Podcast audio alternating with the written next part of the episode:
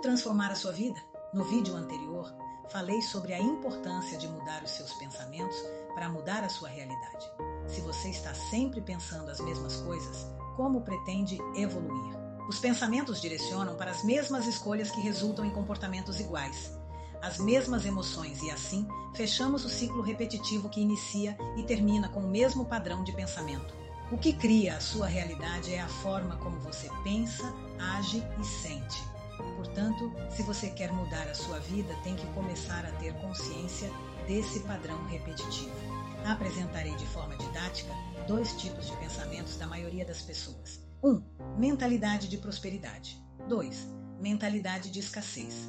Cada um deles é mais presente dependendo do tipo de sociedade que a pessoa vive, o ambiente que está inserida, o nível cultural, econômico, educacional, políticas públicas, a família, religião, etc. 1. Um, prosperidade.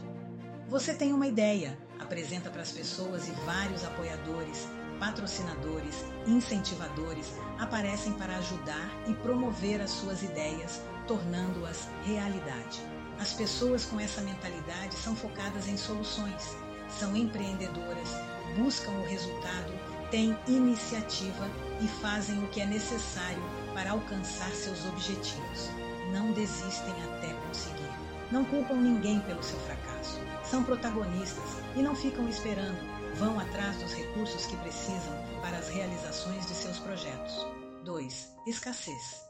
São pessoas que vivem no modo de sobrevivência.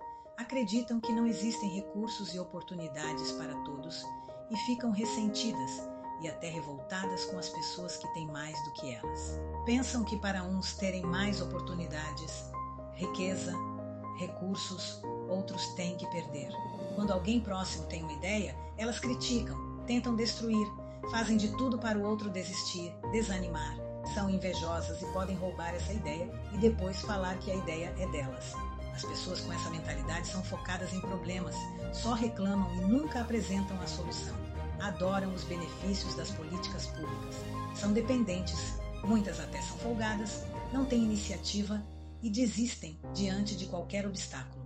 Culpam os outros pelos seus fracassos. Ficam esperando alguém fazer por elas, um salvador da pátria. Não aplaudem nem apoiam quem tem ideias brilhantes, porque são incompetentes e não conseguem ter ideias mas aplaudem se for algum gringo falando a mesma coisa. Conseguiu perceber? Qual é a sua mentalidade?